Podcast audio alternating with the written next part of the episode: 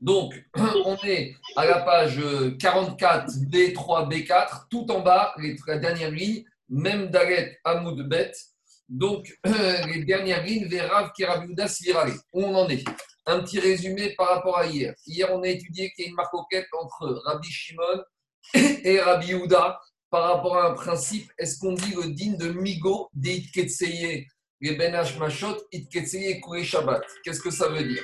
Ça veut dire que si j'ai quelque chose qui était assourd à l'entrée de Shabbat, est-ce que cet interdit va se prolonger pendant tout le Shabbat, même si cet interdit n'est plus là? Ou non, on va dire que l'interdit va être là tant qu'il existe, ça va être interdit de le déplacer, mais une fois que cet interdit n'est plus là, on pourra le déplacer. Donc par rapport à quoi on a parlé hier? Par rapport à la bougie qu'on a allumée, les bougies de Shabbat à l'entrée de Shabbat. Donc à l'entrée de Shabbat, les bougies sont allumées. Donc, pour Rabbi Yehuda, puisqu'à l'entrée de Shabbat, les bougies sont allumées et que je n'ai pas le droit de les déplacer, les bougies, quand elles sont allumées, de peur qu'elles s'éteignent ou pour d'autres raisons qu'on verra dans la Gemara. Donc, cet interdit va se poursuivre tout le Shabbat, même si au cours du Shabbat, la bougie s'est éteinte. Puisque comme la bougie s'est éteinte maintenant, même s'il n'y a plus d'interdit de la déplacer, malgré tout, on va dire Migo de Ketseye. Comme à l'entrée de Shabbat, c'était déjà Mouktsé, alors ça reste mouxé durant tout le Shabbat. Ça, c'était la chita de Rabbi Yehuda. Et par rapport à ça, on a la chita de Rabbi Shimon, qui ne tenait pas le digne de Migo de Ketseye. Et Rabbi Shimon, il disait, tant que la bougie est allumée, alors bien sûr, on ne peut pas la déplacer, de peur que chez Maïechabé, on va l'éteindre. Tosfot, et à la fin du, du on verra que aussi à cause d'un problème de bassis, que le godet devient support de la mèche et donc c'est Mouktsé. Mais Rabbi Shimon nous dit maintenant, si pendant Shabbat ça s'est éteint, il n'y a plus de risque, il n'y a plus de problème. Et ah, mais c'est vrai qu'à l'entrée de Shabbat il y avait, oui, à l'entrée de Shabbat il y avait, maintenant il n'y a plus. Donc Rabbi Shimon ne tient pas le digne de Migo de Ketseye, puisque c'était Mouktsé à l'entrée de Shabbat. C'est ce migo, ce mouktsé se colle et s'attache durant toute la journée de Shabbat. Voilà le fond de la marcoquette. Et par rapport à ça, on a ramené l'enseignement d'Anamora, enfin la, charnière entre les derniers Tanim et le début d'Amorim, Rav. Et maintenant, Mara nous dit, mais Rav qui Rav Yehuda Et Rav, Amora, il pense comme Rav Yehuda. Et la Gemara amène une preuve que Rav, il pense comme Rav Yehuda. Et où est cette preuve? C'est logique de dire que Rav, il pense comme Rav Yehuda. Et soit nous dit bien que le point ici de la preuve, c'est par rapport au digne de Migo de Ketseye. Et où on voit que Rav, il pense comme Rav Yuda par rapport à ce principe de Migo de Ketseye. Alors il a dit, de Rav, parce qu'on a trouvé que Rav nous a donné un autre enseignement. C'est un enseignement qui se trouve dans, qui fait référence à une Mishnah qui se trouve dans le traité de Betsa. Là-bas, dans le traité de Betsa, on parle des règles de Yom Tov principalement, mais aussi de Shabbat. Et là-bas, la Gemara, la Betsa d'Aframed, la Gemara nous dit que Chachamim ont interdit de monter sur un arbre Shabbat et Yom Tov. Pourquoi? De peur qu'en montant sur l'arbre, je vais détacher une branche. Et détacher une branche, c'est un dérivé de quoi? De Toresh. C'est un dérivé de labourer. Donc on sait que parmi les 39 travaux interdits de Shabbat, il y a le travail de labourer. Et sur labourer, il y a à son tour 39 dérivés. Un des dérivés de Toresh, de labourer, c'est couper une branche d'un arbre. Un autre dérivé, c'est couper les ongles Shabbat. Mais je ne rentre pas dans le détail, on verra ça plus tard. En tout cas, la Mishnah dans Betsa nous dit que jour de Shabbat et jour de Yom Tov, les Chachamim ont mis une barrière. Ils ont interdit de un arbre de peur qu'on va détacher une branche, qu'on va transgresser, on va transgresser Shabbat ou Yom Tov en coupant cette branche. Alors, par rapport à cet interdit de ne pas monter sur une branche, sur un arbre Shabbat ou Yom Tov, Rav vient d'un enseignement quant au fait de mettre une bougie pour Shabbat ou pour Yom Tov dans mon jardin, par exemple, euh, sur un palmier. Alors, qu'est-ce qu'il dira? Shabbat. J'aurai le droit avant de Shabbat de mettre une bougie allumée dans mon jardin si je la positionne sur un palmier. Par contre,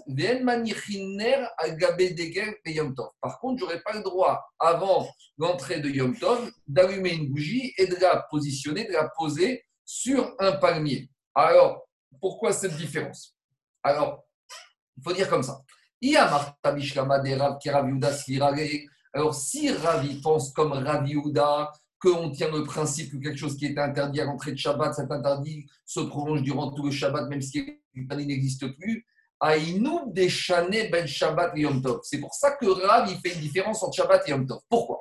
Parce que comme Shabbat, Si j'allume ma bougie avant Shabbat sur mon palmier, à l'entrée de Shabbat, maintenant, cette bougie, elle est Moukse Mechamat Issour. Je n'ai pas le droit de la déplacer. Et comme Rav, il tient, comme Rav Yehuda, que cet interdit va se prolonger durant tout le Shabbat, même si l'interdit n'existe plus, ça veut dire que quoi? Que même si maintenant, Shabbat matin, ma bougie, elle s'est éteinte. Et maintenant, je vois des oiseaux qui jouent avec cette bougie, avec cette euh, godet dans laquelle la bougie est éteinte, qui risque de me faire tomber. Donc, je veux monter sur l'arbre pour enlever mon godet. Mais si je dis comme Raviuda, comme de toute façon, c'est de, comme de toute façon, c'est assourd de manipuler cette bougie, mais ce godet avec cette bougie, quand elle est éteinte. Donc, par conséquent, je ne crains pas que le monsieur va, risque de monter sur l'arbre. Donc, comme je ne crains pas ça parce que le monsieur, il sait que c'est mouxé, donc il ne va pas monter sur l'arbre, donc je ne suis pas obligé de mettre une autre barrière et je peux l'autoriser à laisser la bougie, allumer la bougie sur ce palmier, sur cet arbre avant Shabbat. Donc ici, c'est par rapport au fait, est-ce qu'on craint que le monsieur va arriver à monter sur l'arbre Par contre, Yom Tov, par contre, Yom Tov, on n'aura pas le droit, même d'après Rav. Pourquoi? Parce que comme Yom Tov, on a le droit de déplacer la bougie parce qu'il n'y a pas de problème de combustion et Yom Tov, peut utiliser la bougie. Donc, comme Yom Tov, on peut utiliser la bougie. Donc, par conséquent, on a, craint, on, a peur que la bougie, comme vis-à-vis de la personne, elle n'est plus mouxée. Donc, on craint que le monsieur, il va monter sur le palmier, sur l'arbre pendant Shabbat ou pendant Yom Tov. Et donc, à cause de ça, on interdira à ce monsieur d'allumer la bougie avant Shabbat ou avant Yom Tov. Et donc, c'est ça qui dit Rav. Et donc, à quelles conditions on comprend cet enseignement de Rav? Que si on dit que Rav, il pense comme Rabbi Yehuda. Pourquoi? Il y a Martha Mishkama des Rav, Rabbi Yehuda, Ben Shabbat Yom Tov. Et là, il te marque Rabbi Shimon. Mais si tu dirais que Rabbi pense comme Rabbi Shimon qui ne tient pas le digne de Migo, et donc ça voudrait dire que même quelque chose qui était à l'entrée de Shabbat, si l'interdit n'existe plus, je peux le déplacer. Donc maintenant, même Shabbat, d'après Rabbi Shimon, on n'aurait pas le droit d'allumer avant Shabbat cette bougie sur l'arbre.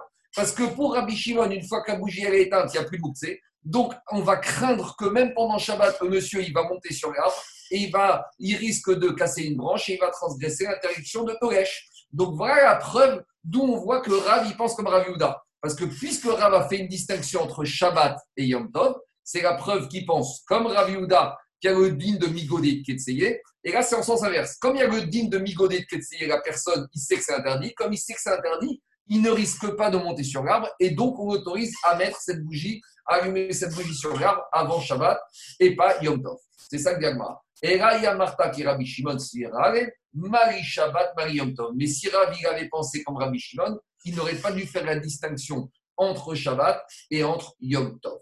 Agma, elle remet en cause ça. Elle dit Rav qui Rabbi Yehuda Sfirale. était sûr que Rav vraiment il pense comme Rabbi Yehuda, mais pourtant, des. On est venu demander une question à Rav. Maoul et Taltouré, Shraga de Mikame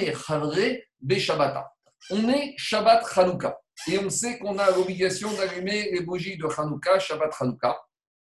Et normalement, comme dit Rashi, et comme on a vu plus haut à la page 22, la mitzvah, c'est d'allumer la bougie de Hanouka dans, devant la porte de la maison qui donne sur le domaine public pour que la bougie soit visible par tout le monde et qu'on fasse de cette manière-là la mitzvah de Pirsoumanes de publier le, le miracle de Hanouka.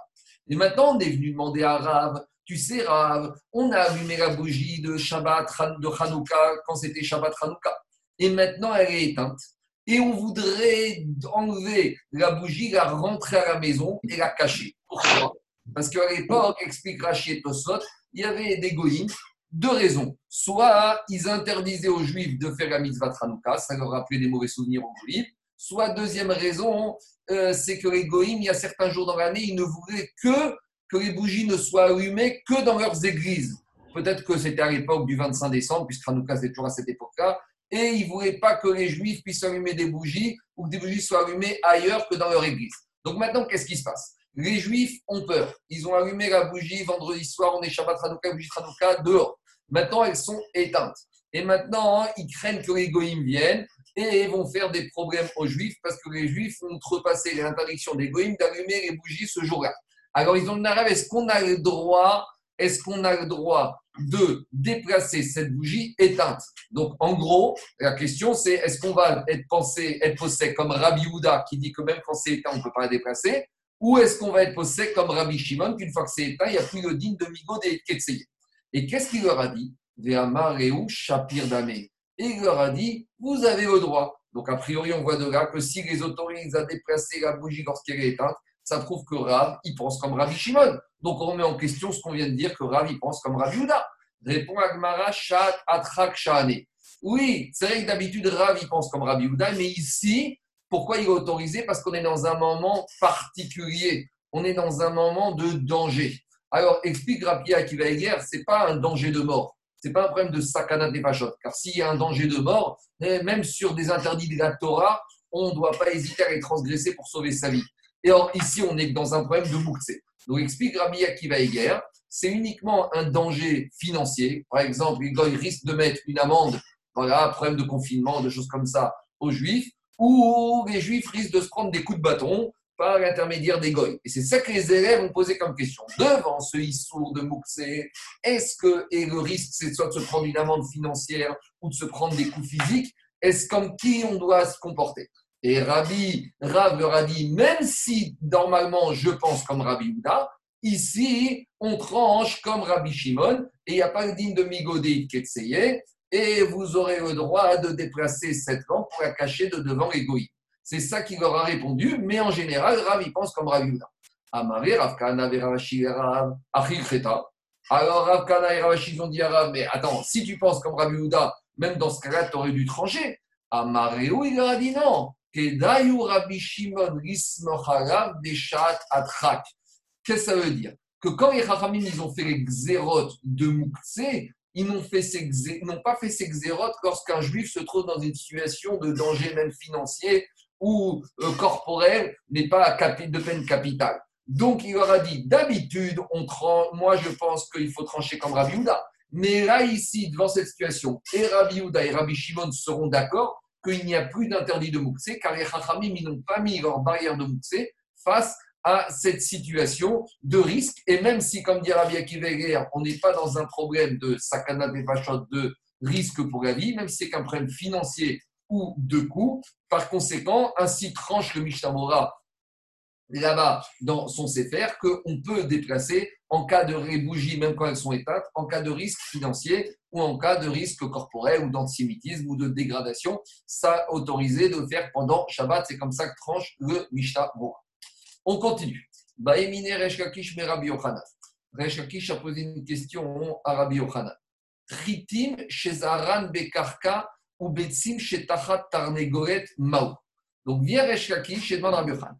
On, va essayer un peu d'aller plus loin dans la pensée de Rabbi Shimon. On a vu que Rabbi Shimon, il a une pensée assez, on va dire, ouverte par rapport aux règles de Moukse. On a vu qu'il ne tient pas beaucoup de règles de Moukse qui sont tenues par d'autres Tanaïs. Donc maintenant, on va essayer d'approfondir et de comprendre c'est quoi les critères de Moukse pour Rabbi Shimon. Et pour comprendre ça, Reshkakish a demandé à Rabbi qu'en est-il du cas où on a pris des grains de blé qu'on a ensemencés avant Shabbat dans la terre? Ou Betsim chez Tarnat Tarnegoet, ou des œufs qui se trouveraient sous la poule avant Shabbat. Maou. Qu'est-ce que va dire Rabbi Shimon par rapport à ces grains qu'on a ensemencés avant Shabbat ou ces œufs qui trouvent sur l'époux? Alors la question, c'est surtout sur le premier cas, sur ces grains de blé qu'on a ensemencés avant Shabbat. Alors, est-ce qu'on aura le droit de les prendre pendant Shabbat d'après Rabbi Shimon? Est-ce qu'ils vont devenir mouxés maintenant, ces grains de blé, ou pas? Alors, explique Rashi, il faut dire que ces grains qui ont été ensemencés avant Shabbat n'ont pas eu encore le temps de s'enraciner. Car s'ils se sont enracinés, c'est sûr qu'on n'aura pas le droit de les ramasser pendant Shabbat, parce que là, ça reviendrait à transgresser l'interdiction de Toresh, de détacher, qui est un dérivé de Choresh, de labourer. Donc il faut dire que, par exemple, on va dire le monsieur, vendredi, deux heures avant Shabbat, il a ensemencé ses grains de blé dans son champ, et ils n'ont pas encore eu le temps de s'enraciner. Malgré tout, on a demandé, est-ce que d'après Rabbi Shimon, si maintenant le monsieur, pendant Shabbat, il veut prendre ses grains de blé et manger, est-ce qu'il pourra les prendre Ou dans ce cas-là, ce sera mouxé pour Rabbi Shimon? Comment on explique la question, de cette manière-là?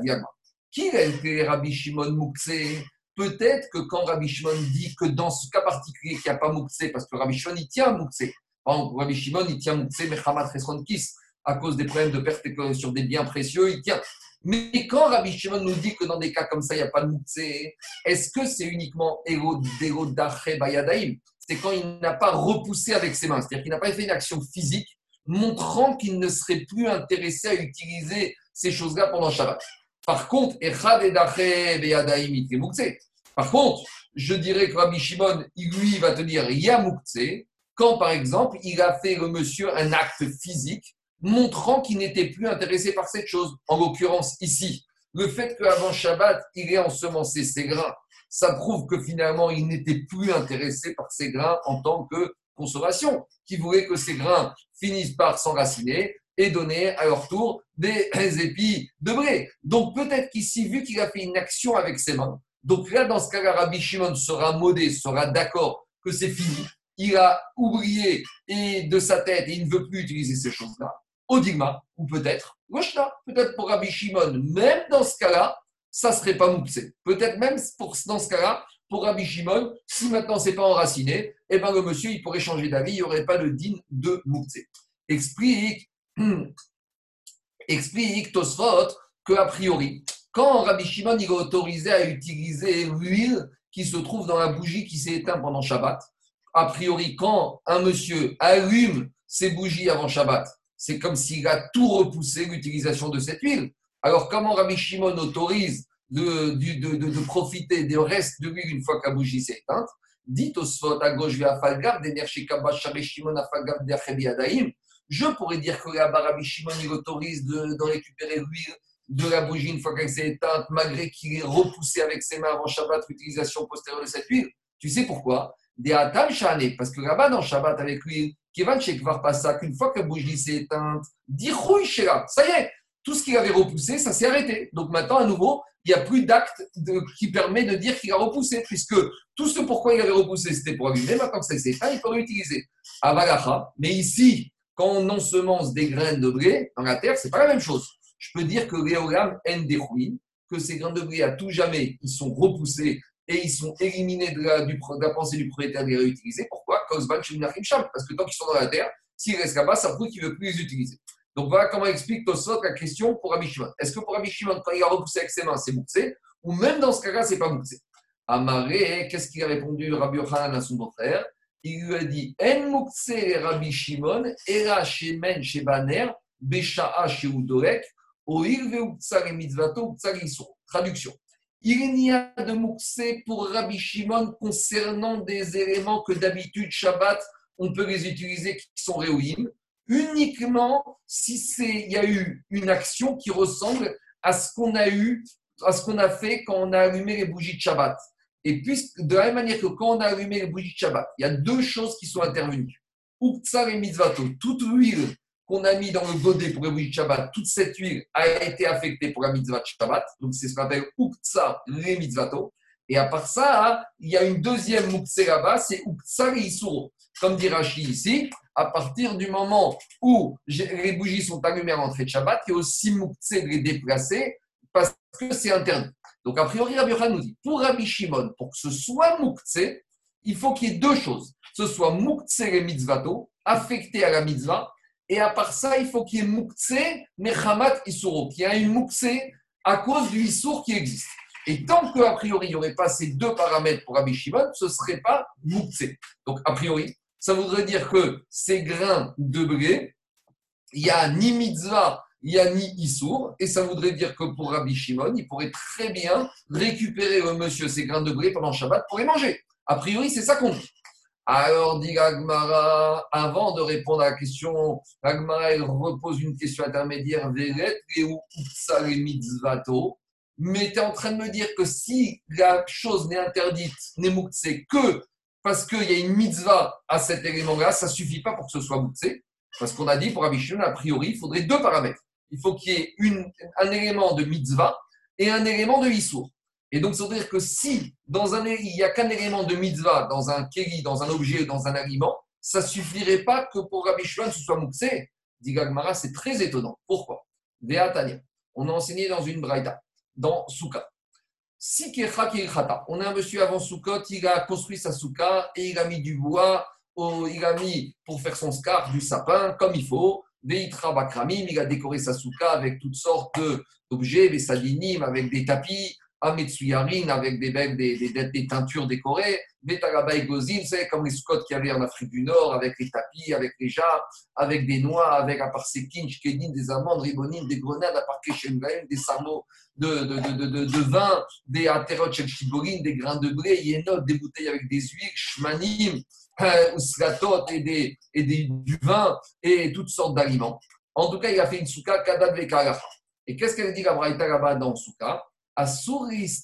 Mehen ad yom tov On n'aura pas le droit d'utiliser le bois qui a permis de faire le scar jusqu'à qu'on ait terminé non seulement la fête de Sukkot, mais même la fête de Shmini Atzeret. Donc Sukkot, c'est 7 jours en Eretz Israël, Shmini Atzeret, Simchat Torah des jours. Donc, ici, dans cette braïta euh, enseignée de façon anonyme, on te dit que si il a mis du bois, il a mis des sapins sur son scarf, sa souka, il n'aura pas le droit d'utiliser le sapin ou le bois qui ont permis de fabriquer le scarf jusqu'à la fin de Soukot.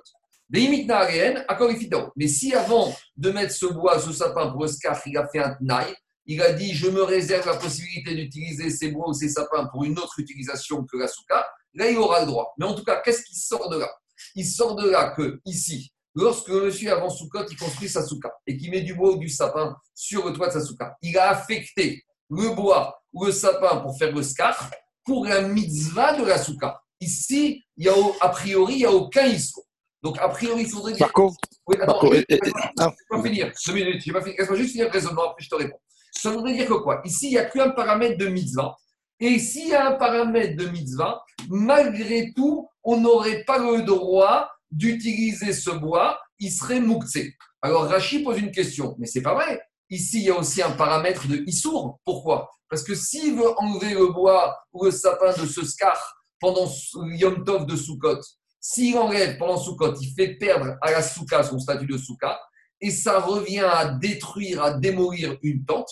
Et on sait que Shabbat et Yom Tov, on n'a pas le droit de faire stirat de démolir une tente. Donc, a priori, on aurait aussi un élément de Issour Répond Rachid non, parce que comme il peut, on a vu que pendant tout Sukkot, il ne peut pas le faire, et pendant Sukkot, il y a Choramoed, et pendant Choramoed, on a le droit de démonter une tente. Donc pendant Choramoed, malgré tout, on t'interdit de prendre le bois du scarf, bien qu'il n'y ait pas l'élément de Issour de Stira Taoel de démolir la tente. Donc a priori, ça voudrait dire que quoi? Ça voudrait dire que dans cette braïta, on voit que quoi? Que même le paramètre mitzvah seul permet de dire que c'est mouktsé. Et enfin, à ce stade, elle imagine elle veut dire que cette braïta a été enseignée par qui? Comme elle est anonyme, elle pourrait être enseignée par Rabbi Shimon.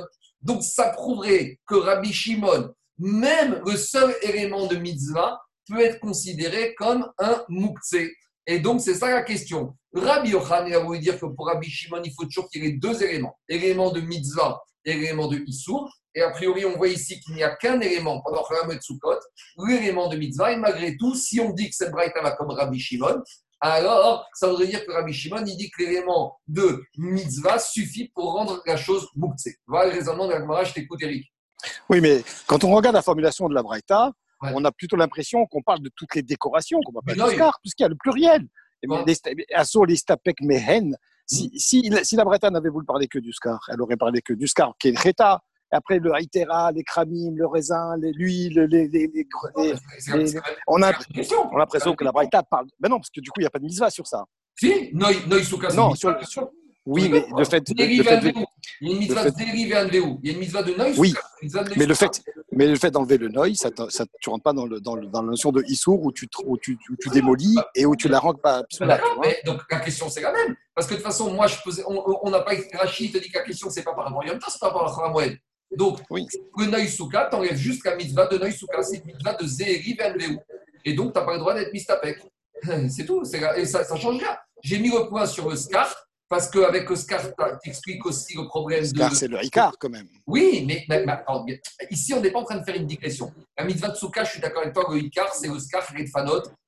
Noisuka, mais Noisuka, c'est midi, Zeri Veanveu, d'embellir une mitzvah. Mais l'avantage avec Oscar, si j'explique comme ça, c'est que tu expliques aussi que c'est pas Yom Tov parce que tu as le problème de stirat de démouiller. D'accord, d'accord, c'est la moitié. La question peut être sur le scar, sur les salades, sur les huiles, sur les tempures, surtout Noisuka. C'est la même. Maintenant, il y a deux mitzvot. Il y a mitzvah de scar et mitzvah Noisuka. Je suis d'accord que ce n'est pas la même chose. Et malgré tout, c'est Moukse, Chabad, mitzvah. Je suis clair Oui, oui, ça va. Je continue. non, non, moi j'ai un problème. Attendez, juste laissez-moi finir le raisonnement et après. Non, mais attendez, ça revient, c'est par rapport, c'est qu'il n'y a pas de comparaison en fait. Parce que dans ce que dit Rabbi Yochanan, hmm. il dit il y a deux choses il y a l'intention et il y a l'interdit. Mais pour, la, pour allumer le, la, bougie de Shabbat, les deux sont liés. Non, il y a une ah, mitzvah. Ah, les, les, deux, les deux sont liés obligatoirement. D'accord. Alors que pour la souka, il n'y a pas les deux en même temps. Donc, c'est deux cas différents. Donc, on peut tout à fait, comme Rabbi Shimon, dire dans ce cas et dans ce cas, et ce n'est pas contradictoire. C'est deux cas différents si on dit dans la bougie, lorsque j'allume la bougie, donc c'est tout affecté pour la mitzvah, la conséquence, c'est que je ne veux plus bouger cette bougie. C'est ça que vous dites. Mais dans la souka, c'est la même chose. Une fois que je mets mon bois sur la souka, je ne peux plus enlever le, toit parce que maintenant, en enlevant le toit, je suis en train de faire un issour. Mais de toute façon, regardez, Jacques, c'est Ragmara va repousser tout simplement cette braïta en nous disant c'est très gentil de pouvoir nous dire que cette braïta va comme Rabbi Shimon, mais j'ai aucune preuve. Donc dit Ragmara au Mimaï des Rabbi Shimoni. Mais euh, ta question de Ragmara, l'action de Ragmara, elle tient la route que si tu dis que cette braïta va comme Rabbi Shimon, mais je n'ai aucune preuve qu'elle va comme Rabbi Shimon. Alors Ragmara, elle va amener une deuxième braïta. Et la deuxième braïta, elle est de qui? D'Etania Rabbi Chia par Yosef. On a enseigné dans une braïta de Rabbi Chia, Kameh de Rabbi Yochanan. Et qu'est-ce qu'elle a dit là-bas, la Braïta Là-bas, on parle de quoi? On parle d'une souka qu'on a construite en Yom Tov. On a mis du bois pour faire le scar. Et la souka. Non, on ne parle pas d'une souka de, de, de souka. On ne parle pas d'une souka de soukot. On parle d'une souka, une cabane, qu'on aurait fait à Pessah ou à Shavuot. Donc, on sait quoi le. Coupez le micro, s'il vous plaît. Coupez, coupez les micros, coupez les micros, sinon on ne s'entend pas. Alors, dit Gmara de quoi parle cette braïta? Cette braïta, elle parle d'un monsieur qui a fait une cabane pour, à, à Pessah ou à Shavuot quand il fait chaud pour se protéger. Et il a mis du bois pour le toit de cette cabane. Donc, c'est une scar, c'est un OL. Et maintenant, qu'est-ce qui s'est passé? Pendant la fête, la souka, elle est tombée. Donc maintenant, le monsieur, il a besoin de bois pour alimenter son four. Et en même temps, on a le droit de se chauffer et de cuisiner. Et maintenant, hein, il manque de bois. Est-ce qu'il a le droit de récupérer le bois qui a servi à faire cette souka pour Pessah ou pour Shavuot et cette souka qui est tombée toute seule pendant Yom Tov? Et là-bas, qu'est-ce qu'il dit la Braïta J'aurais pas le droit de prendre le bois de cette souka qui est tombée toute seule Yom Tov, Pessah, Yom Tov, Shavuot. Pourquoi? Parce que quand je prends cette, euh, ce bois à l'entrée de Yom Tov, eh ben, il était réservé pour cette tente. Et maintenant, comme à l'entrée d'Yom Tov, je n'avais pas le droit de le prendre parce que si je l'avais pris, j'aurais démoli une tente. Alors, la Braïta, elle pense là-bas qu'on tient le digne de Migo Ketseye. Puisque à l'entrée de Yom Tov, je n'avais pas le droit d'enlever ce bois parce que ça revenait à démolir cette tente. Donc, même si maintenant ce bois, il est tombé tout seul, eh ben, je n'aurais pas le droit de prendre. Par contre, Elamina Samorka, j'aurais le droit de prendre le bois qui se trouve à côté. De quoi il s'agit? À l'époque, à côté des murs de la souka, il mettait encore un peu de bois mais ce bois ne faisait pas du tout partie de la souka. Donc, s'il ne faisait pas du tout partie de la souka, j'ai le droit de l'utiliser pendant Yom Tov pour alimenter ma cheminée. C'est quoi le ridouche ici? C'est que, dit le ridva, on aurait pu penser que Rachaim allait faire une xéra, qu'on n'a pas le droit d'utiliser ce bois qui est à côté de la souka, de peur qu'on vienne utiliser le bois de la souka, kamashparan, qu'on n'est pas gozer.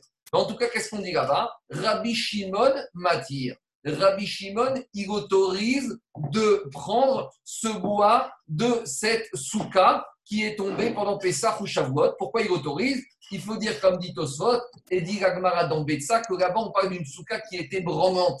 Déjà avant Pessah et avant, Sukkot, avant Shavuot. Il a vu que cette souka était en train de tomber. Donc, comme il a vu qu'elle était branlante, donc il a anticipé. Mais dit Gagmara dans Betsa que si la souka était très solide, alors là, ça revient hein, comme l'histoire qu'on a vue hier que Rabbi Shimon, il a allumé une bougie dans une grande jarre. Et là, c'est sûr qu'il avait oublié l'idée qu'il allait pouvoir en profiter. Mais en tout cas, ce qui nous intéresse, c'est la suite.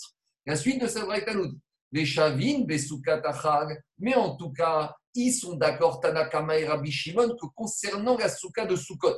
Donc, deuxième partie de la braïta, on parle d'une vraie souka avec la mitzvah souka, celle de Sukkot. Shehi Asura. Et là-bas, même Rabbi Shimon, il est d'accord que si cette souka qu'on a construite à l'entrée de Sukkot, elle est tombée pendant Yom Tov de Sukkot, j'aurais pas le droit de prendre le bois. Donc, qu'est-ce qu'on voit de là-bas? Une souka qu'on a construite à l'entrée de Sukkot, j'ai le problème de Moukse uniquement Mechamat Mitzvah. Et même le problème, j'aurais pas le problème de Moukse Mechamat Stirataouel, parce que même pendant Cholam Moed, j'aurais pas le droit de prendre le bois de cette souka qui est tombée. Donc, je vois de là que quoi? Je vois de là que Rabbi Shimon, même si j'ai que l'élément de mitzvah, alors par conséquent, il ne considère pas que, il considère que c'est déjà mouktsé. Donc nous, on a, il a voulu dire Rabbi Yochanan que pour Rabbi Shimon, il faut les deux éléments, mitzvah et issour. Et on voit de cette souka que si elle est tombée, il interdit de prendre même pendant Moed, parce qu'il considère que c'est mouktsé, mechamat, mitzvah. Alors, s'il avait fait une condition avant, il aurait pu le prendre. Mais en tout cas, c'est une question contre Rabbi Yochanan qui a compris que pour Rabbi Shimon, il fallait les deux paramètres. Or, on voit que pour Rabbi Shimon, il ne faut qu'un paramètre. Répond à Gumara, on n'a pas bien compris Rabbi Yochanan qui expliquait Rabbi Shimon. Et comment il faut comprendre? Il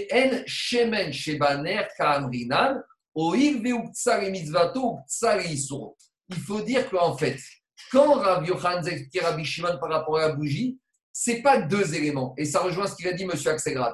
C'est un élément qui dure le temps, et le Issour, il dure le temps de ce premier élément. Explication. Quand j'allume mes bougies avant Shabbat, maintenant je fais la mitzvah d'allumer les bougies et toute l'huile est affectée à la mitzvah. Combien de temps va durer le Issour mouxé de cette mitzvah Tant que l'interdit existe? Et quand est-ce que l'interdit existe? Tant que la bougie est allumée. Donc, ce n'est pas deux éléments. C'est un élément qui s'appelle la mitzvah et cet interdit de Moukse va durer le temps de l'interdit. Et le temps de l'interdit, c'est tant que la bougie est allumée. Mais Rabbi Shimon, il te dit, une fois que la bougie est éteinte, alors tout l'interdit disparaît et le Moukse de disparaît, je peux l'utiliser. Et c'est le même cas dans Soukot. Quand j'ai mis, ma quand j'ai mis mon bois sur la souka et que ma souka est tombée, malgré tout, tout le bois de la souka sera Moukse Mechamad Mitzvah le temps de la mitzvah. Et c'est quoi le temps de la mitzvah? C'est toute la fête de Sukkot. Comme a dit la Ad Yom Tov Acharon, jusqu'à que j'ai totalement fini la fête de Sukkot. Et comme je passe de Sukkot à Shmini Atzeret, même jusqu'à la fin de Shmini Atzeret, ce sera sourd. Bon, il y a tous ceux qui parlent de ça, je ne vais pas rentrer dans le cas. Donc, il sort de là qu'on n'avait pas, bien compris Rabbi Shimon. Et on n'avait pas bien compris l'explication que Rabbi Yochanan donnait à Rabbi Shimon. Et pour Rabbi Yochanan, pour Rabbi Shimon, il ne suffit qu'il n'y ait que l'élément de Mukse Mechamat Mitzvah et qui va rendre Mukse le temps que le temps de la mitzvah. Donc dans Shabbat, le temps de la mitzvah, c'est le temps que les bougies sont allumées. Et dans la souka, c'est le temps que j'ai la mitzvah de. Donc dans Shabbat, c'est si ça s'éteint vendredi soir, bah, mis, donc il n'y a plus de problème de Mukse Mechamat Mitzvah. Et quand il s'agit de la souka, c'est tant que j'ai ma mitzvah de. Et ma mitzvah de elle dure pendant toute la fête de souka jusqu'à Shmini Atzeret. Voilà. Excuse-moi, Marco, ça, c'est la, de Rabbi Shimon ou c'est euh, selon tout le monde? l'explication que Rabbi Yochanan nous a donnée pour Rabbi Shimon par rapport à la question qu'on lui avait demandée. C'est par le premier de Resh Lakish, mais Rabbi Yochanan. C'est bon? Je continue. Maintenant, Agma continue à Rabbi Yehuda Marshmuel. En mukse Rabbi Shimon et la grovrod vetsimukim bigvad ou mide vetsimukim bigvad. Viens Rabbi au nom de il te dit il n'y a de mukse pour Rabbi Shimon. D'abord, il faut comprendre cette phrase. Quand on dit il y a de Moukse pour Rabbi Shimon, euh, Rabbi Shimon, il tient d'autres Moukse. Comme je vous ai dit, il tient Moukse, Mechamat, Resronkis à cause des problèmes des objets précieux. Mais en matière d'aliments et de choses susceptibles d'être utilisées a priori, normalement, sans condition préalable pendant Shabbat, où il n'y a pas d'interdit, où il n'y a pas de Issour, alors pour Rabbi Shimon, pour que des choses qui normalement auraient pu être utilisées pendant Shabbat, pour que ces choses-là deviennent Moukse, il n'y a que deux catégories de choses qui vont être interdites pour Rabbi Shimon. C'est quoi? Gros grotte, Vetsimokim. C'est quoi gros grotte, Vetsimokim Gros grotte, c'est des figues et, ou des raisins qu'on va monter sur le toit pour faire sécher. Et lorsque je les monte sur le toit et qu'elles sèchent au soleil, dès que je les mets sur le toit, explique Rachid, quelques secondes après, elles deviennent tout de suite non comestibles. Et donc, a priori, pour Shmuel. Voilà, on avait des dates, on avait des raisins qui n'avaient aucune raison de ne pas être comestibles, qui n'avaient aucune raison d'être mouxés. Pour qu'elles deviennent mouxées, nous dit euh, Shmuel au, nom de Rabbi Shimon, il faut qu'il y ait ces deux critères qui soient là. Comme Gogrot Simukim, Bigvat. Alors d'abord, Agma, il te dit pourquoi tu me dis que Gogrot et Simukim, que des figues sèches et des raisins secs? Ou Midiacharinero Tu es sûr qu'il n'y a pas d'autres fruits qui peuvent rentrer dans cette catégorie? Tania, pourtant, c'est dans une braïta. Si on avait un monsieur qui mangeait avant Shabbat des figues, tir et il lui en restait, il n'a pas tout mangé. Et qu'est-ce qu'il a fait? Donc il a décidé de les monter sur le toit pour les faire sécher au soleil pour en faire des figues sèches. Ou Bernavim, où il mangeait des raisins, tir avant Shabbat, et il lui en est resté, il les a montés avant Shabbat sur le toit, pour en faire des raisins secs. Alors là, on te dit, Goyochal, Achiazmi. Il n'aura pas le droit d'en manger même si tant qu'il n'a pas tant qu'il n'a pas décidé, fait un acte ou prononcé une parole ou une machashava, qu'il allait malgré tout revenir en arrière et pouvoir les manger pendant Shabbat. Et à part ça, on a encore d'autres éléments qui sont dans le même cas. Mais à part Sekin, c'est des pastèques, Chavushin, c'est toutes sortes d'autres d'irachi coins, peut-être c'est des coins, ou chats comme inéperotes, et toutes les autres sortes de fruits. Donc c'est quoi la question de l'agma nous, Shmuel a dit que pour Rabbi Shimon, les seuls cas de fruits qui peuvent venir moukse pour Rabbi Shimon, c'est Gogrot, c'est Timoukim, des sèches et des raisins. Pourtant, on voit ici dans cette braïta que même des, pastèques ou des coins ou toutes sortes de fruits peuvent également devenir moukse. Donc pourquoi on a voulu restreindre pour moukse Rabbi Shimon que les sèches et les raisins secs? Alors d'abord, Alma dit, mais attends, attends, cette braïta, c'est qui qui l'a enseigné? Bade, il dit, Rabbi Houda, ça peut pas être Rabbi Houda. Pourquoi? On a vu que Rabbi Houda, sans qu'il ait repoussé avec ses mains quoi que ce soit, c'est déjà. Hier, on a vu que Rabbi Houda, il, est sauvé mouxé Mechamat Mius, que la fameuse lampe en argile, dès qu'on avait allumé une fois une mèche dedans, elle devenait mouxée parce qu'elle était dégoûtante. Et comme on a dit hier, mouxé Mechamat c'est vraiment mouxé calme. Donc si déjà tu vois que Rabbi Houda, sans rien faire avec ses mains, c'est déjà a fortiori, quand il a fait un acte qui montre qu'il n'est plus intéressé de prendre ces choses-là pendant Shabbat, que ça va devenir mouktsé. Donc, quel ridouche de cette braïta si c'est Rabbi Houda auteur On n'a pas besoin que Rabbi Houda vienne nous répéter un enseignement qui est tellement pas shoot pour lui, puisqu'on peut apprendre d'autres mouksés que c'est sûr que dans ce cas-là, ce serait mouksé. Donc, si ça peut pas être Rabbi Houda auteur de cette braïta, et comme on a compris que ici, la maroquette, c'est entre Rabbi Houda et Rabbi Shimon, qui est auteur de cette braïta? Et la Rabbi Shimoni c'est Rabbi Shimon. Et donc revient la question, tu vois que dans cette braïta, Rabbi Shimon, il pense qu'il n'y a pas que les raisins secs et les figues sèches qui peuvent venir mouxer, mais aussi d'autres catégories de fruits. Donc comment comprendre Shmuel qui, a dit que pour Rabbi Shimon, il n'y a que les raisins secs et les figues sèches qui peuvent venir mouxer Alors Agmara dit, c'est ça la question. Elle m'a dit non, non, non, non, Léogam Rabbi Houda. Cette braïta qui nous ramène d'autres fruits dans un potentiel de devenir Mouktsé, c'est Rabbi. Ah, mais on a dit que il n'y a pas de tridouche ce qu'il vient de nous raconter ça. Il dit non, il y avait un tridouche. Parce que pour Rabbi ici, qu'est-ce qui se passe? Dans cette braïta, on te dit que monsieur est en train de manger. Et après, uniquement, il les a montés sur le toit pour les sécher, ses fruits. Et alors, qu'est-ce que ça change s'il mange? Ça, Kadata Famina, j'aurais pu penser qu'Evan, des puisqu'il est en train de manger, et que même si maintenant il les a mis sur le toit, c'est pas parce qu'il les a mis sur le toit qu'il s'est interdit pour Rabbi Houda de pouvoir les reconsommer. Et j'aurais dit que même s'il n'a fait aucune action ou aucune pensée après, après les avoir mis sur le toit, et eh bien que malgré tout, il peut les, manger pendant Shabbat sans action ou pensée préalable. Et le ridouche, il dit Kamash le ridouche que Rabbi Houda te dit, même s'il a commencé à manger, puisque maintenant il s'est arrêté de manger, et ce qui restait de ses figues, de ses raisins, il les a montés sur le toit. En faisant cette action de les monter sur le toit pour Rabbi Houda, à Souché, à Sacher et Minayu, il a montré par là qu'il se détournait totalement de une utilisation et d'une consommation ultérieure tant que ce n'était pas sec. Et donc, à nouveau, il y aurait besoin qu'il fasse une action spécifique pour les re-rendre pour les démouxéiser, je dirais, ou et pour pouvoir les consommer. Et donc, pour Rabbi Houda, il y avait un chidouche de nous enseigner cette braïta. Donc, il sort de là qu'on reste avec l'enseignement de Shmuel, que pour Rabbi Shimon, parmi les fruits comestibles de Shabbat, euh, qui sont normalement comestibles, les seuls qui pourraient devenir mouktsé, c'est ceux qu'on a mis dans le gros grove et raisins secs et figues sèches. À ce stade-là de l'agma, Alors Agmara, elle va un peu plus loin, elle veut encore approfondir cette notion-là et elle demande Bae mine Rabbi Shimon bar Rabbi Merabi. On a Rabbi Shimon, c'est pas Rabbi Shimon bar Yochai, c'est Rabbi Shimon, le fils de Rabbi, le fils de Rabbi Udanasi, qui a demandé à Rabbi, qui a demandé à son papa. Donc on a Rabbi Shimon, le fils de Rabbi, qui demande à Rabbi. Et il lui dit comme ça Patsire Tmara. Patsire Tmara, c'est quoi, dit Rashi? C'est des figues qui ne sont pas encore totalement mûres. Donc, c'est des figues qu'on a cueillies prématurément à leur maturité et on les a mis dans un panier fabriqué à base de feuilles de goulave de palmier. Et en gros, l'idée, c'est de les faire euh, terminer leur maturité dans ces paniers, elles terminent leur maturité d'elles-mêmes. Est-ce que c'est une recette babylonienne ou israélienne? Je ne sais pas, mais en tout cas, c'était l'idée. Donc, il demande Rabbi Shimon à son père Rabbi. Pour Rabbi, pour Rabbi Shimon, cette fois, Rabbi Shimon, le, le Rabbi Shimon qu'on parle. Donc, il ne faut pas mélanger. Il y a Rabbi Shimon, le fils de Rabbi, et il y a le Rabbi Shimon qu'on parle de Rabbi Shimon Bar Yochai. Donc, on va faire ça. Rabbi Shimon, le fils de Rabbi, a demandé à Rabbi, son père, par rapport à Rabbi Shimon Bar Yochai, ces figues cueillies prématurément avant la fin de leur maturité, qu'on laisse maintenant maturer avant Shabbat dans un panier en osier. Est-ce qu'on aura le droit de les manger pendant Shabbat?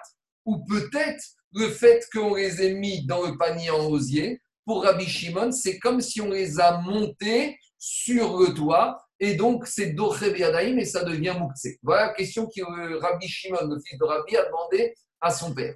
Pour, quel est l'avis de Rabbi Shimon par rapport à cette situation de ces Tatsiret Mara Qu'est-ce qu'il lui a répondu, Rabbi?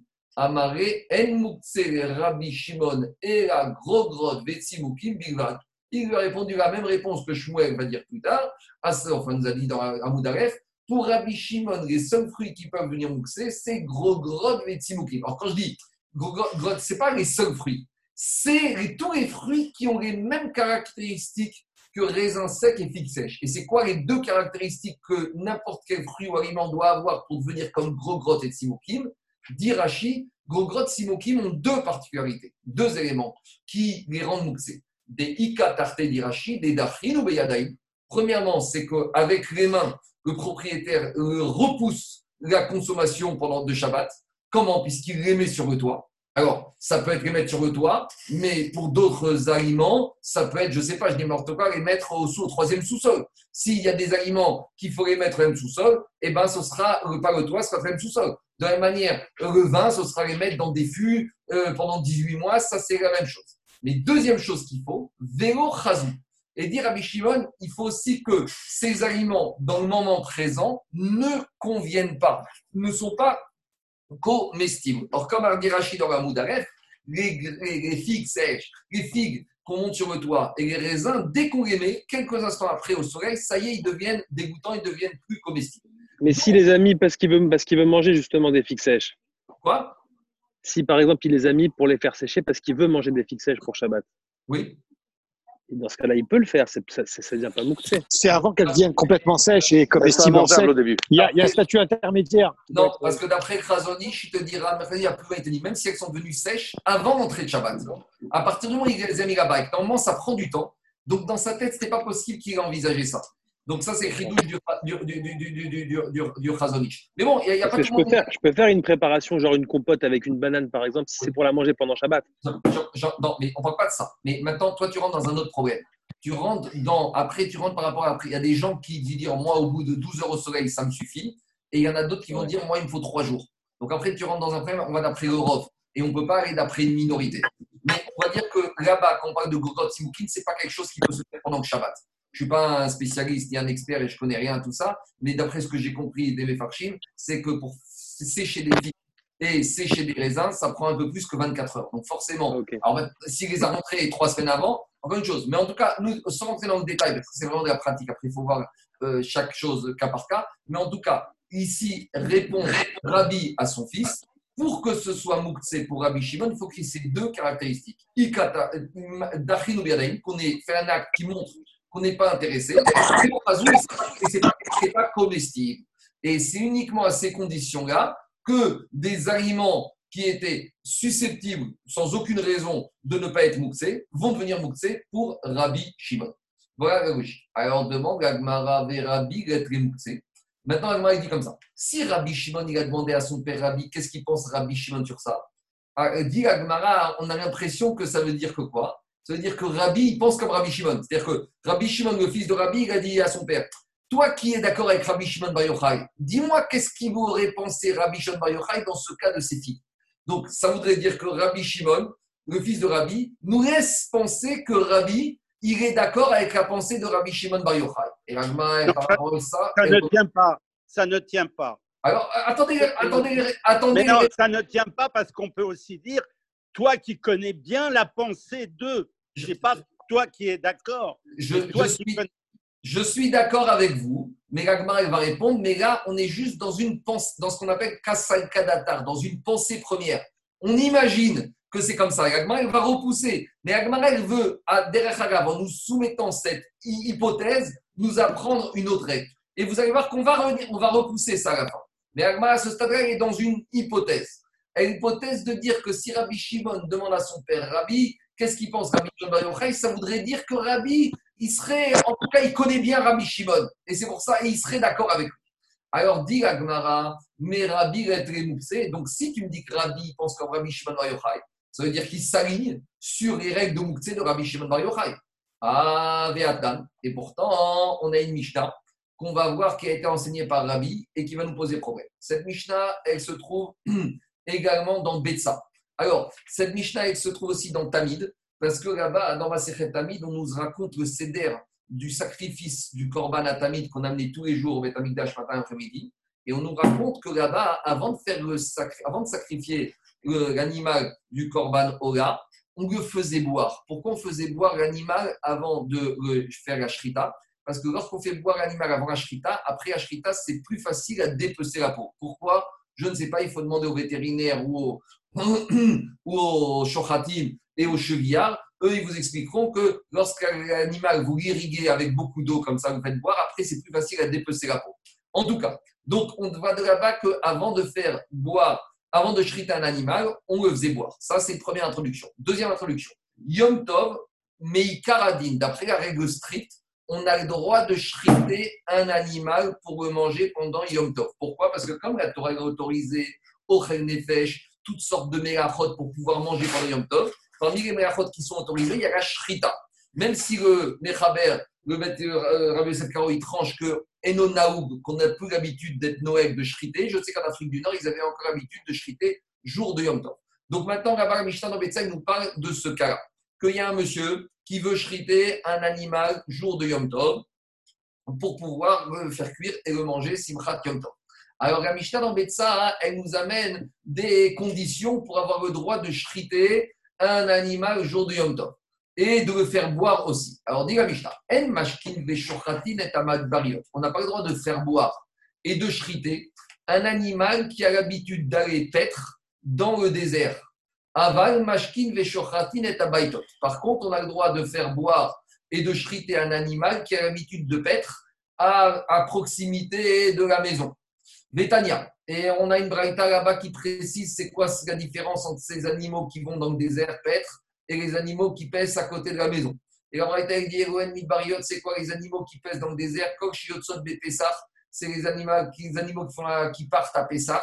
Venir Nasot et qui ne reviennent qu'en Cheshvan. Donc en Cheshvan, c'est après six mois, entre Nissan et Cheshvan. Donc c'est des animaux qu'on emmenait très très loin avec les bergers qui ne rentraient à la maison qu'avant l'hiver.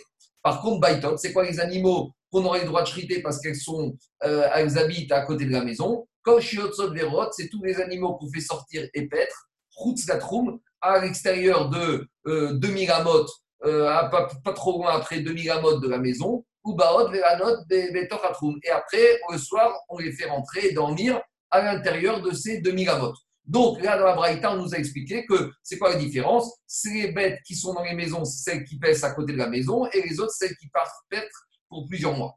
Et par rapport à ce digne d'animaux qui sont proches de la maison, proches du désert, Rabbi a une autre version. Rabbi Omer, il te dit, il te dit, même celles qui vont paître pour euh, loin de la maison pendant quelques mois, ça s'appelle encore des bêtes domestiques qu'on peut chriter pendant Yom Tov.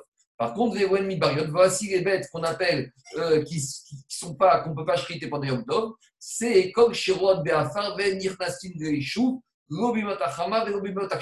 C'est les animaux qui vont être loin des habitations et qui ne rentrent pas ni en été ni en hiver. Donc, sans rentrer dans le détail là-bas, c'est quoi il s'agit? On a une maroquette. Et qu'est-ce qu'on a le droit de chriter comme bête à Yom Tov? Mais vous comprenez bien que là-bas, de quoi il s'agit? Il s'agit du problème de savoir est-ce que ces bêtes, on a pensé qu'elles allaient être là ou pas. Donc, si ici, c'est un problème de moukse. Explique Rashi, comme Shiroba à Siré, on voit que Rabbi te dit les animaux qui ont l'habitude d'aller paître très loin, celles-là, on n'a pas le droit de les paître, de les chriter pendant le temps. Pourquoi on n'a pas le droit de les chriter pour Rabbi? N'est-ce pas parce que pour Rabbi, comme elles ont l'habitude d'être très loin, on n'avait pas prévu, on n'avait pas imaginé qu'elles se trouveraient à proximité de la maison pendant Yom Tov. Donc, on a oublié l'idée qu'elles seraient disponibles. Et donc, par conséquent, elles deviennent Moukse. Donc, il sort de cette Mishnah de Betsa que Rabbi tient le digne de Moukse. Donc, tu vois bien de là que quoi? Tu vois bien que Rabbi tient le digne de Moukse. Donc, comment tu me dis que Rabbi pense comme Rabbi Shimon qui n'a pas digne de Moukse Et or, tu vois que ici, Rabbi tient le digne de Moukse. A priori, pour Rabbi Shimon, le fait que si Rabbi Shimon, qu'est-ce qu'il va dire dans ces animaux qui vont être loin? Même s'il les envoie être loin, comme les animaux sont encore raouilles, susceptibles d'être comestibles, pour Rabbi Shimon, il n'y a pas les deux critères comme les figues sèches et les raisins secs. Donc, et Rabbi, lui, te dit, même s'il n'y a qu'un critère, même s'il n'y a que critère que, comme je les ai envoyés peut-être loin, c'est l'équivalent du critère de les monter sur le toit, et il n'y a pas le deuxième critère, puisque dans le deuxième critère, il ne fallait pas qu'elle soit comestible, alors qu'ici, les animaux, ils sont comestibles. Donc, bien qu'il n'y ait pas le deuxième critère, et Rachid donne un autre, une autre notion pour le deuxième critère. Rachid dit qu'une bête qui va paître loin, ça, c'est comme si je le repoussais, c'est le premier critère, c'est comme le toit. Mais le deuxième critère qui n'est pas comestible, il dit Viesh Torah. Ça, c'est la, ça, c'est la réponse. A priori, dans la question, c'est quoi? C'est que pour Rabbi Shimon, il faut les deux critères pour être mouxé. Il faut que je repousse avec mes mains, je les ai montés sur le toit et que ce ne soit pas comestible. Or, ici, dans la Mishnah de Betsa, on voit que pour Rabbi, dès que l'animal a été fait loin de la maison, c'est comme si je l'ai monté sur le toit. Mais il n'y a pas le deuxième critère que ce n'est pas comestible. Donc, on ne comprend plus. On a dit que Rabbi pense comme Rabbi Shimon. A priori, il faut les deux critères. Et ici, dans cette Mishnah de Betsa, il n'y a qu'un critère. Alors, répond l'Agmara, Riba etema, anename et gros damian. Première réponse, que Rabbi, il pense comme Rabbi Shimon. Et ici, on a les deux critères. Et c'est quoi les deux critères? C'est que les animaux qui vont paître loin, ça c'est le premier critère. Le fait que je les envoie paître très loin, c'est comme c'est équivalent au critère de monter sur le toit, de repousser avec ses mains. Et le deuxième critère qui était la non-comestibilité, ici c'est le fait que j'ai besoin de marcher et de me fatiguer pour les ramener. Donc quand on parle de critères chez les fruits de comestibilité, c'est un problème d'accession de pouvoir les manger tout de suite. De la même manière, chez les animaux, il faut qu'elles soient à disposition. Or, puisqu'il faut que j'aille les chercher loin, ça veut dire qu'elles ne sont pas réouillottes, elles ne sont pas rasées, elles ne sont pas comestibles. Donc voilà une première façon.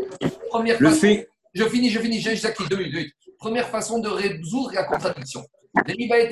Deuxième, raison, deuxième façon de répondre, là, M. Axera, vous allez être content. Rabbi, quand il a répondu à son fils, il a pas, ça ne prouve pas qu'il est d'accord avec Rabbi Shimon. Deuxième réponse, c'est Dvarav de Rabbi Shimon Kahamare. Quand son fils lui a posé la question, il lui a répondu voilà quelle est la pensée de Rabbi Shimon, mais ça ne prouve pas que Rabbi est d'accord avec Rabbi Shimon. Donc, ce que vous vouliez dire tout à l'heure. Rabbi, il a répondu à son fils pour expliquer la pensée de Rabbi Shimon. Verrez, mais lui, Rabbi, il n'est pas d'accord avec Rabbi Shimon. Troisième réponse dit quand, quand Rabbi, dans la Mishnah, de Betsa avec les animaux qu'on peut chriter au Payom Tov, il a parlé, les divrem des Rabbanan Kamalou. Il s'est adressé au Chachami. Il leur a dit comme ça. Il a dit Moi, il n'y a pas de moukse, moi, vous pouvez chriter n'importe quel animal, celle qui pèse loin, celle qui pèse à côté. Il dit mais pour moi, Odo, Meade, Chadiot, Sot, Bepesar, Nina, Sot, soyez au moins d'accord avec moi que les animaux qui sortent à Pessah, qui reviennent en Khejban, c'est comme si des animaux qui sont à côté. Des Rabbanan brûlé, Gomit Bariot, nous, les Rabbanan n'étaient pas d'accord. Donc en tout cas, ils sortent de là. Soit première réponse, on va dire que Rabbi pense comme Rabbi Shimon, et il y a les deux critères dans cette Mishnah de Betsa. Le fait qu'il les ait envoyés pêtre loin, c'est comme s'il a monté les fruits sur le toit. Et le fait que c'est fatigant d'aller chercher, c'est comme si elles ne sont pas comestibles, comme pour les raisins secs et les figues secs. Ou deuxième réponse, de dire, mais Rabbi n'est pas du tout d'accord avec Rabbi Shimon. Rabbi pense qu'il y a Mouxé, et dès que les bêtes elles vont être loin, c'est déjà un c'est déjà un.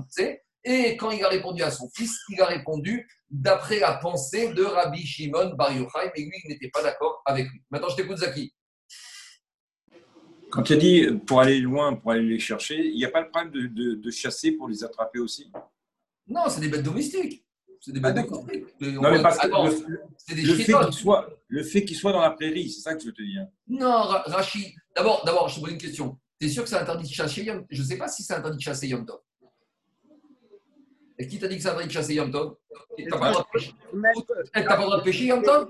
Tu sais qu'Yom Tov, il y a une dans la les micros. Il y a une marcoquette dans Betsa. Qu'est-ce qu'on a le droit de faire pour manger Yom Tov? Tu sais qu'on avait fait une étude sur ça, une fois de et on s'est posé la question, par exemple, est-ce que je peux aller jour de Yom Tov au supermarché acheter de la nourriture? Peut-être. Peut-être que la Torah m'a autorisé. Peut-être j'aurais le droit de faire tout ça. Donc c'est une marcoquette. Qu'est-ce que la Torah m'a autorisé? Il y en a qui disent que tout était autorisé, mais les ils ont mis des barrières. Et il y en a qui disent que la seule chose qui est autorisée, c'était à partir de l'isha, à partir de Pétrigapat. Mais je ne veux pas rentrer dans le, débat. On arrivera à Betsa, Betsa Est-ce que je peux me permettre de rajouter quelque chose? Ah, je, suis en retard. Laissez-moi finir la page et après vous rajoutez, parce qu'il y en a qui doivent partir. sinon, vous allez, eh, excusez-moi, il y a deux, il y a un autre point commun entre emmener les fruits sur le toit et emmener les bêtes au loin. Le mmh. deuxième critère qui fait que c'est la même chose, c'est pas qu'il faille aller les chercher et se fatiguer, c'est que ça améliore. C'est que les fruits qu'on fait sécher, leur goût change et il est meilleur pour beaucoup de gens. Et si on, emmène, si on emmène des troupeaux paître ailleurs, c'est que leur viande s'améliore. Bon, c'est comme les bœufs de Kobe.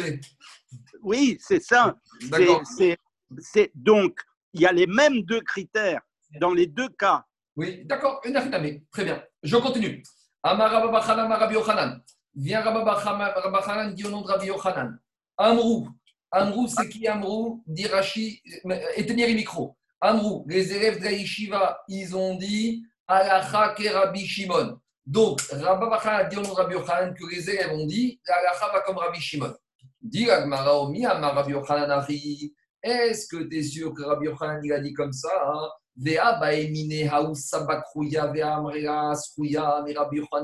Pourtant, il y avait ce vieux monsieur, et quand on dit Sabbat, il y a qui dit que des Yahuanavi. En tout cas, il y avait un Sabbat qui a demandé soit il habitait la ville de Krouya, soit il habitait la ville de Srouya. Et ce Sabbat, il est venu poser une question à Rabbi Yochanan. Kina Sheltar Negoret. Lorsqu'on a un nid d'oiseaux, Esmaou est de Shabbat est-ce qu'on a le droit de le déplacer pendant Shabbat? C'est quoi la question qu'Agmara explique au Ritva? Est-ce qu'on va dire qu'un nid d'oiseau, c'est cliché source un ustensile qui ne sert qu'à des choses interdites, mais malgré tout, c'est permis de le déplacer si on a besoin de cet ustensile ou si on a besoin d'endroit? Ou on va dire autre chose. Ou puisque le nid d'oiseau n'est utilisé que pour Tashmish Aïssour, que pour des choses qui sont interdites, parce que les oiseaux, c'est Shabbat, c'est comme les pièces, alors, si c'est Tashmichorisu, si c'est l'utilisation unique de cette chose-là, c'est que pour des interdits, même déplacé pour l'endroit ou pour la chose elle-même, on n'aurait pas le droit. C'est ça la question qui a été posée. Qui n'achète un égoret Qu'est-ce qu'on a le droit de Shabbat? Amareu, Klum Asui et Il leur a dit, mais ça, ce nid d'oiseau, il est uniquement, c'est Mnarto il ne sert qu'à des interdits. Et les oiseaux, c'est interdit Shabbat. Donc le nid d'oiseau, c'est chez Mnarto Et donc, je n'ai pas le droit de le dépasser pendant Shabbat. Donc Rabbi Yochanan y répond à la question de ce sage. Et on voit que Rabbi Yochanan y tient Moukse. Or, Rabbi Shimon, il ne tient pas Moukse. Et on a un problème. Si Rabbi Yochanan nous dit va comme Rabbi Shimon, comment ici il a répondu à ce sage en donnant une halakha différente de ce qu'aurait pensé Rabbi Shimon. Alors, dit Agmara, ici c'est un cas particulier. Pourquoi? Que dans ce pigeonnier, il y avait un oiseau mort. Ah, et qu'est-ce que ça fait s'il y a un oiseau mort? Explique Rashi. S'il y a un oisillon mort, donc s'il est mort, c'est une nevera, je ne peux plus manger, je ne pourrais pas le chriter. Ah, mais si c'est Nevera, je peux quand même le donner à manger aux animaux.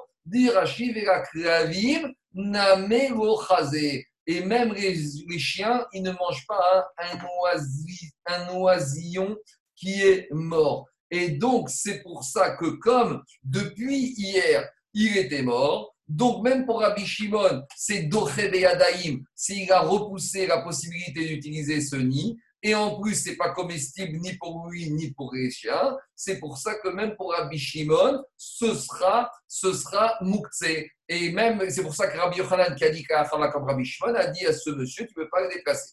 Demande à Gmara,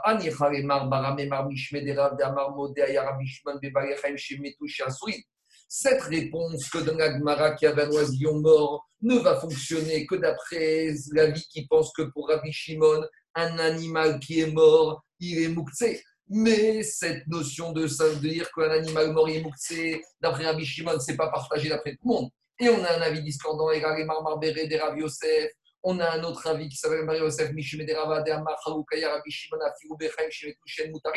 Et il y a un avis qui disait que pour Rabbi Shimon, même un animal mort, il n'est pas mouktsé. Donc revient la question. Si pour Rabbi Shimon, même un animal mort, il n'est pas mouktsé, alors maintenant ce nid d'oiseau il y avait un oiseau mort, il n'est pas mouktsé, pourquoi Rabbi Yochanan a répondu qu'il était mouktsé alors qu'il a dit qu'à la fois comme Rabbi Shimon il faut dire que quoi? Que dans pourquoi Rabbi Yochanan a interdit à ce monsieur de déplacer ce nid? Parce que dans ce nid, il y avait un œuf qui avait été pondu le jour de Shabbat. Or, dans Betsa, il y a marqué que même si Rabbi Shimon ne tient pas le digne de Mouktsé, il tient le digne de Nolad. Ça veut dire quelque chose qui est apparu pendant Shabbat, qui n'existait pas avant dans le monde. Pour Rabbi Shimon, ça devient Mouktsé. Donc, si dans ce nid, il y avait un oiseau, il y avait un œuf, donc qui est né pendant Shabbat. Donc c'est pour ça que cet œuf qui est Nolad, il a rendu Mouxé maintenant le nid. Et c'est pour ça que Rabbi Yochanan, bien, parce, et il pense comme Gafa Rabbi Shimon, que d'après Rabbi Shimon, n'aura pas le droit de déplacer ce nid. C'est pour ça qu'il lui a répondu. Demande à Gmara, Marav Nachman Mande Itre Mouxé, Itre Nolad. Pourtant, demande Agmara dans Betsa, à la première page là-bas, quand on parle de l'œuf qui a été pondu par euh, la poule, il y a marqué que les, deux notions vont de pair. Et il y a marqué là-bas que celui qui pense Moukse, il pense Nolad, qui a l'interdiction de Nolad, de nouveau-né, et celui qui ne tient pas Moukse ne tient pas Nolad. Donc, demande Agmara. Mais d'après Rav Nachman, ça va de pair. Si tu tiens Moukse, tu tiens Nolad. Et si tu tiens pas Moukse, tu tiens pas Nogad. Alors, comment tu peux me dire que Rabbi Shimon, il tient pas Moukse, mais il tient Nogad Diragmara Deit Be Betsat et Froar. Il faut dire que quoi? Il faut dire que dans cet œuf, il y avait un oisillon vivant. Donc, on a entendu que dans l'œuf, il y avait un petit oisillon. Et comme ce n'est pas comestible parce que même le chien, l'oisillon vivant, il ne pourra pas le manger parce que si l'oisillon il se trouve dans sa coque, alors il n'est pas comestible, explique Rashi. Donc, c'est pour ça que quoi Que même pour Rabbi Shimon, ce ne sera pas mouxé. Il y a la question du Tosfot Yishanim, mais cette histoire de, coquille d'œuf qui, protège l'oisillon, il n'y a pas un problème parce qu'on peut très bien enlever la coquille et rendre l'oisillon comestible pour les chiens. Mais on ne va pas rentrer dedans. En tout cas, je continue. Yochanan, Maintenant, on a encore quelque chose de différent. C'est que Rabbi Tzrak vient et nous dit que Rabbi Yochanan nous a dit qu'Alacha va comme Rabbi Uda. Et Rabbi Shimon. Et Rabbi Yoshua a dit qu'Alacha va comme Rabbi Shimon. Donc là, on ne comprend plus. Parce que plus qu'est-ce qu'on a dit? On a dit que Rabba a dit au nom de Rabbi Yochanan comme Rabbi Shimon. Et ici, on a un autre Amora qui s'appelle Rabbi Tzrak Bar Yosef qui nous dit que pour Rabbi Yochanan, Alacha va comme Rabbi Uda. Donc on a un problème dans la transmission. Qu'est-ce qu'a dit Rabbi Yochanan? Est-ce qu'Alacha va comme Rabbi Shimon ou Alacha va comme Rabbi Uda On ne comprend plus rien. Amar Rabbi Yosef, Rabbi Yosef, il a dit Aïnoud et Amar Rabba Barbachana. C'est ça qu'il a dit Rabba Barbachana, Amrou, Alacha et Rabbi Shimon. Amrou, Virare. Quand Rabba Barbachana, il a dit qu'Alacha va comme Rabbi Shimon, il n'a pas dit que c'est lui, Rabbi Yochanan, qui a dit. Il a dit que Rabbi Yochanan, il a dit Amrou. Amrou, c'est qui? C'est les élèves. Donc Rabbi Yochanan, il a rajouté les avis des élèves de Shiva qui, eux, ont dit qu'Alacha comme Rabbi Shimon, mais lui, il pense qu'Alacha va comme qui? Elle va comme Rabbi Yehuda. Amaré, Abaye, Rabbi Yosef. Abaye, il dit Rabbi Yosef. Léat, et toi? Lotisbara des Rabbi toi, tu n'es pas d'accord avec euh, cette idée que la va, que d'après Rabbi la va comme Rabbi Yehuda? Ah, Rabbi Abi Rabbi Assi, et Rabbi Abba de Haifa. Pourtant, nous raconte qu'une fois, on avait deux Amoraïm qui s'appellent Rabbi Abba et Rabbi Assi qui se sont rendus chez Rabbi Abba à Haïfa ou Haifa, dans une ville qui s'appelait Haifa. Venafal Manarta al des aussi. Il y a une lampe qui était allumée, Manarta, c'est Menorata, c'est une lampe qui avait été allumée avant Shabbat et qui maintenant, elle était éteinte. C'est comme ça qu'explique le Ritva.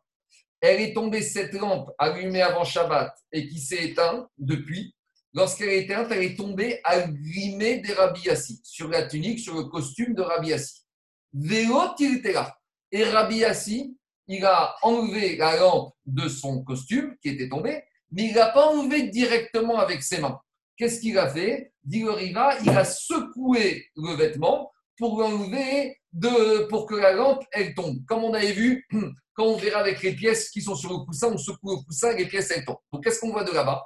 On voit de là-bas que si Rabbi Assis ne s'est pas permis d'enlever directement la lampe éteinte tombée sur son costume, et il a utilisé un moyen détourné, qui est la ça prouve qu'il ne pense pas comme Rabbi Shimon. Parce que pour Rabbi Shimon, la lampe, lorsqu'elle est éteinte, même si elle est allumée avant Shabbat, il n'y a plus de digne de Moukse.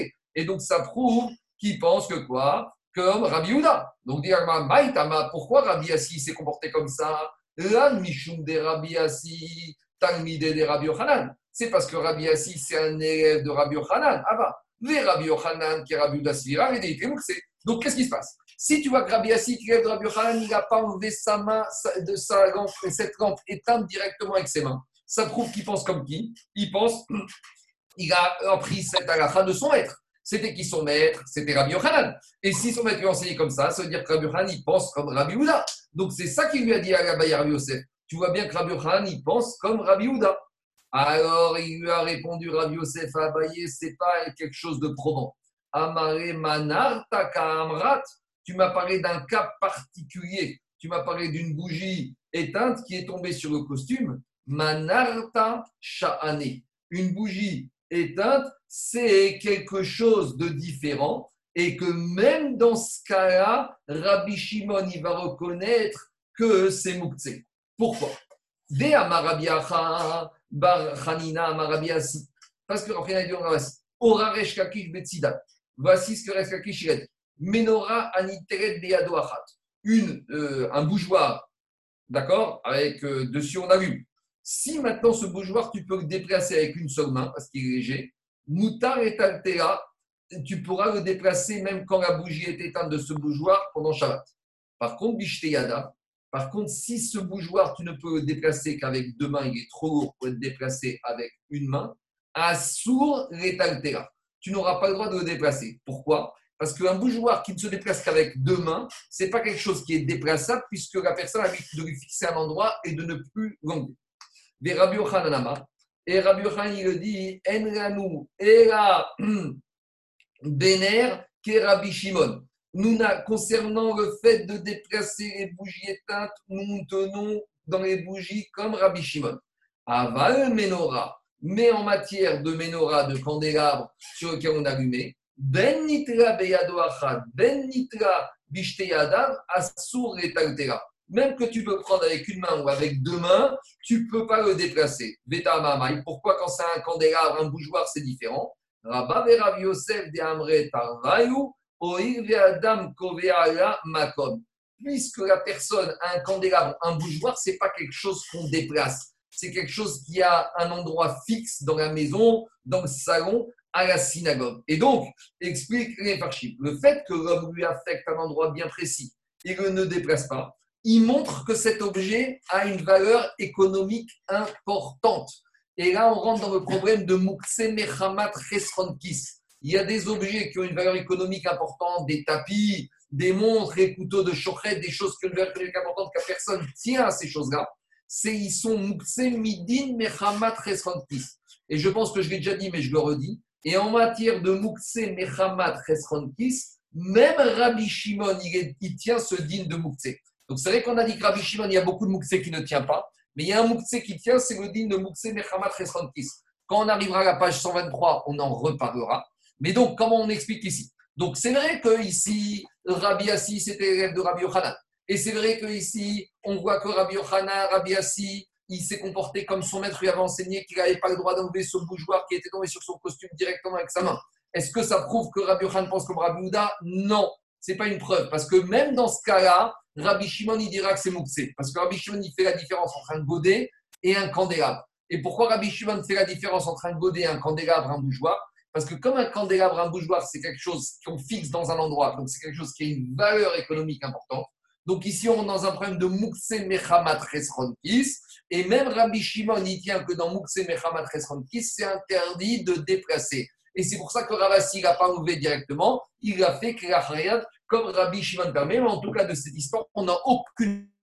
Rabbi Yochanan pense qu'Alacha va comme Rabbi Uda. En tout cas, peut-être qu'il pense qu'Alacha va comme Rabbi Shimon. Voilà la conclusion de la Gemara. Donc, tu as dit que la petite menorah, celle qu'on dépasse avec une main, est permise qu'il n'y a pas d'endroit fixé. Mais la grande menorah, là, c'est Moukse, Mechamat, Chesrankis. Donc, les dynimes de Moukse et la menorah sont différents des autres dynimes.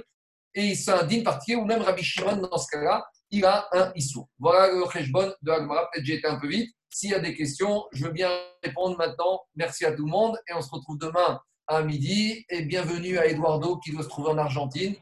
Euh, ça fait longtemps qu'on ne l'a pas vu, mais j'espère que tout va bien. Voilà. C'est bon Il y a des questions? Tout va bien. Ça va bien, Eduardo Tout va bien. Bonne journée. comment ça marche? Enlève le micro, Anthony. Ça y est, c'est enlevé. C'est Tanel, non? Oui, Tanel. Ouais. Eduardo et Zeyman, marqué.